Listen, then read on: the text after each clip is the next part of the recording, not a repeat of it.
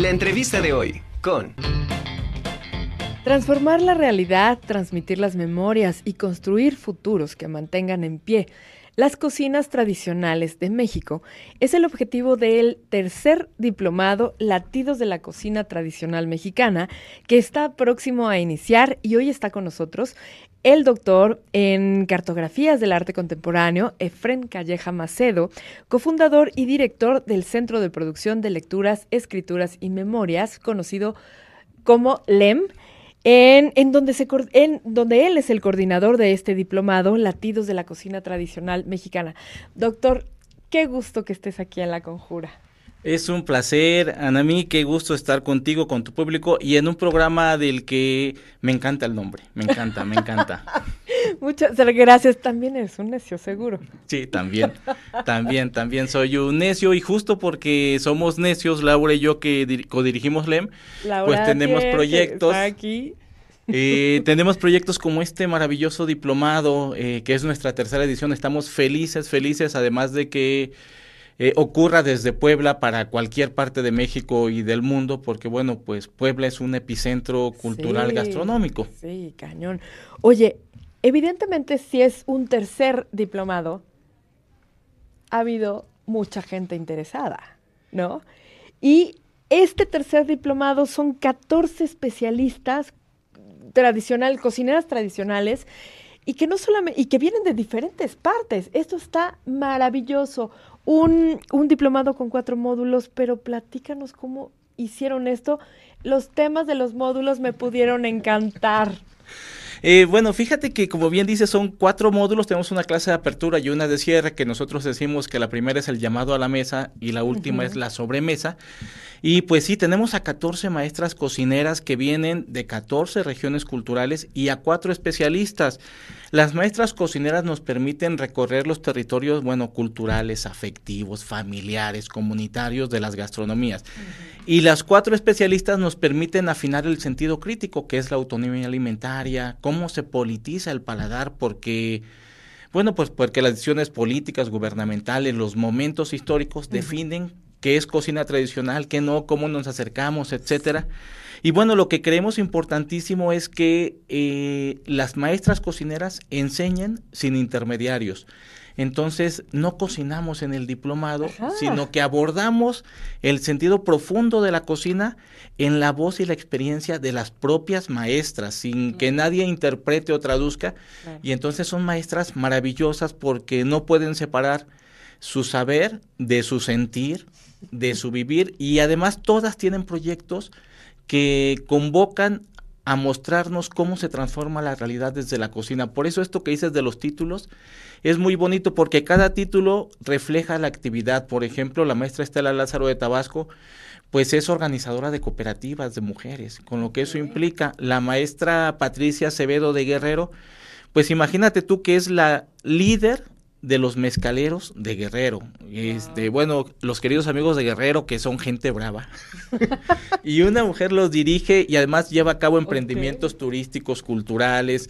El maestro Ramón G que viene de Mexicali para hablar de otra tradición que es la cocina china. ¿no? Tú vas a Mexicali, lo primero que te dicen es comida china. La maestra Nidia que viene de Veracruz para hablar de las raíces africanas. de la cocina en los Tuxtlas. Y entonces cada maestra, cada maestro tiene un proyecto con el que está transformando su realidad desde la cocina, pero no solo cocinando. Claro. Está interesantísimo, como te decía antes de entrar al aire, porque eh, se está abordando eh, la cocina tradicional mexicana, pero que también eh, está abriendo con estas intervenciones de otras culturas porque abre una arista totalmente diferente, porque hay migración, porque hay influencia, porque eh, las sociedades se comunican, porque históricamente a lo mejor tenemos eh, eh, relación con otras culturas de sangre y bueno, de repente puede aparecer en una casa una especie que en tu vida la habías visto, pero resulta que tu abuelita y tu tía la usaban en tal, ¿no? O sea, hablar de cocina es hablar de muchísimas cosas, de tradición, de familia, de unión, de muchísimo.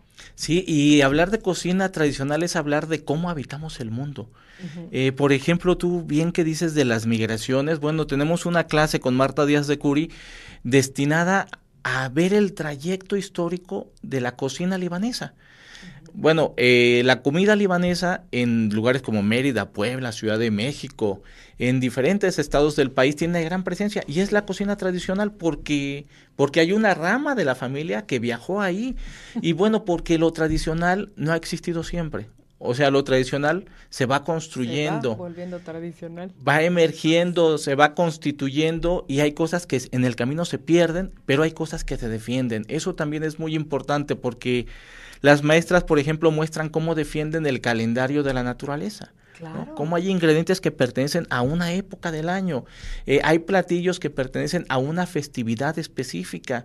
Eh, hay cosas que se cocinan en familia por motivos concretos. Entonces, todo esto nos dibuja una cartografía de la gastronomía, como bien dices, no como comida, sino como la manera en que nos cobijamos, la manera en que nos hablamos, la manera en que nos reconocemos y sobre todo la manera en que nos compartimos, la manera en que vivimos, porque cada vez que alguien habla de su cocina, lo que está haciendo es contar su vida. O sea, no puede entenderse sin eso. Nosotros no podemos entendernos sin lo que nos dio nuestra abuela, nuestra mamá, nuestra tía, nuestro padre. Eh, las personas que cocinaron nos alimentaron. Pero ese platillo tiene sentido una vez que lo pones en el contexto de todo lo demás, una vez que descubres por qué el quelite es tan importante. Este, por ejemplo, la maestra Viviana que viene de Oaxaca, que pertenece a un colectivo que se llama Mujeres Milenarias. Y este es un grupo de mujeres que en la Mixteca oaxaqueña está, primero, apropiándose en lo operativo de los saberes pulqueros, ¿no? Que el pulque es como algo que siempre decimos es de hombres, ¿no? El mezcal es de hombres. Y las mujeres están ahí como afuera. Bueno, estas mujeres se lo están apropiando y reapropiando para hacer proyecto, un proyecto turístico maravilloso, para bajar la migración, para darle trabajo a las juventudes. Es decir, empiezan el pulque pero sigue en la vida, en la economía, en lo social, en lo familiar, en la manera en que construimos futuros todos. Claro. Y sabes qué, también tiene mucho que ver con este rollo de, la identidad. Una vez que tú eh, estás bien seguro de qué es, cuáles son estos elementos o tu entorno que te hacen parte, que forman parte de tu identidad y te dan fuerza, ¿qué, qué viene después? El poder compartirlo con los otros y compartirlo con los otros podría traducirse en turismo. Y ese turismo se vuelve de rama económica para todos. Entonces, normalmente las mujeres somos más visionarias, ¿no? O más de apapachar. Entonces, mis pollitos los cuido, ¿no? Entonces, ¿qué pasa? Que a lo mejor esta visión de estas mujeres eh, también está ayudando a, a que los demás, los hombres, hombres y mujeres, tengan trabajo y estén fuertes en su identidad, ¿no? Fíjate que dices que las mujeres son más visionarias. Eh, solo voy a decir que el 95% de las, de las personas que dan clases en este diplomado son mujeres. y nosotros buscamos a las maestras y a los maestros a partir de que tengan este tipo de iniciativas turísticas, eh, comerciales, empresariales, eh, de difusión. Y eso permite, como tú bien dices, bueno, que primero que la cocina se mantenga viva, revitalizada.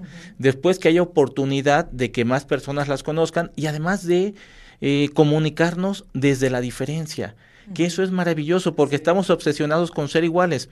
Y bueno, no es igual. Viene la, la patrona de la parrilla, que es una mujer maravillosa, especialista en carne y vino, viene de Saltillo. Por supuesto que nuestra cocina no es igual a, su carnita asada, por decirlo de algún modo. Y es maravilloso que sean diferentes. Sí. Porque eso nos da la gran diversidad de las cocinas en México, nos da la oportunidad de conocer otros lenguajes, otras maneras, no solo de alimentarse, sino de mantenerse en vida, de mantenerse vivo, de mantenerse alegre, otras maneras de comunicarnos. Entonces, lo que trata el diplomado es trazar esta cartografía de maneras de comer, pero también de vivir, sobre todo, y de cómo hemos construido historia, nuestras abuelas, nuestros abuelos, la gente que emigró, eh, los desconocidos que un día trajeron algo y que se quedó para siempre en la localidad, el que vino y sembró y de pronto eso se volvió un ingrediente y la manera en que también pues hay que dialogar desde la cocina tradicional con el mercado, con el turismo, con la economía, con lo social, con todo eso dialogan y todo eso nos lo muestran. Y lo que pasa con el diplomado es que cuando uno ve lo que hacen estas mujeres, uno adquiere herramientas, uno aprende que hay caminos y que hay maneras desde lo que tú hagas, que en este caso es la cocina, de tener una palanca para que tu mundo cambie. Eso es lo que aprendemos en el diplomado. Está padrísimo porque todo lo que van a dar estas, estos 14 especialistas eh, puede ser como tal vez el parteaguas para, o el empuje para mucha gente eh, de poder valorar lo que se tiene. Y yo, por ejemplo, siempre he dicho que el, la sopita para mí es un apapacho cuando te sientes mal, yo decía, ay, una sopita de mi mamá. Entonces también se fue pegando a otra gente que, claro, la sopita es como un apapacho. Entonces, en este diplomado también se va a hablar como de esta parte eh, emotiva, ¿no? De esta parte, eh, pues que todos tenemos, porque la comida la disfrutamos todos, ¿no? Puede ser para una super fiesta, para algo que te calme, que te apapache, eh, o simplemente una botana rica para poder pasar el rato, una conversación agradable. Entonces, es un diplomado que, como te dije, me encantó porque, pues, dices, de cocina, por supuesto voy a tener que cocinar. No, es verlo desde otro punto de vista. Así es, fíjate que es algo bien importante que es esto de que si ves a las maestras puedes poner en valor lo que tú haces, ¿no? Eh, nosotros no les pedimos a las maestras que cocinen porque cuando tú invitas a un especialista a dar una conferencia o una clase, vamos a suponer que invitas a un doctor a que te dé una clase. Al final de la clase tú no le dices, ahora doctor, opéreme el apéndice para confirmar que sí sabe, ¿no? No, no, no. O sea, confías en que tiene un saber, una experiencia, en que ha reflexionado sobre su propio hacer. Y lo que nosotros confiamos es que las maestras saben de historia, saben de cultura, saben de medio ambiente, saben de la defensa de los recursos, saben de autonomía alimentaria, saben de construir proyectos y sobre todo saben que la cocina nunca es impersonal. En la cocina vas tú completo, va lo que quieres, lo que esperas, tu cobijo, tu apapacho, tu alegría, todo va ahí. Entonces, cuando comes, estás sumándote a la historia de la familia, de la comunidad, de la región cultural. Y eso es lo que tratamos, eso es lo que haremos durante este diplomado que empezaremos el 18 de febrero. 18 de febrero. ¿Y cuándo termina? Termina el 14 de octubre. Fíjate que tenemos eh, una clase cada 15 días en sábado. Son clases de 10 a 15 horas. Todas las maestras vienen a Puebla todas vienen a Puebla a dar su clase. Eso va a ser presencial. Tenemos modalidad presencial y modalidad en línea. Y en Puebla vienen las maestras cada 15 días al Centro Histórico de Puebla a dar su clase y bueno, mientras dan su clase hay rezos, hay cantos, hay ceremonias, hay invocaciones. Pues hay todo eso que rodea la cocina tradicional, todo eso que le da sentido a lo espiritual del alimento. Ajá, claro. Está increíble. Oye, ¿de qué hora qué hora va a ser este diplomado? Bueno, las clases son de 10 de la mañana a 3 de la tarde. Tenemos dos recesos de 15 minutos en medio para tomar aire. Este es cada sábado. Eh, tenemos cuatro módulos.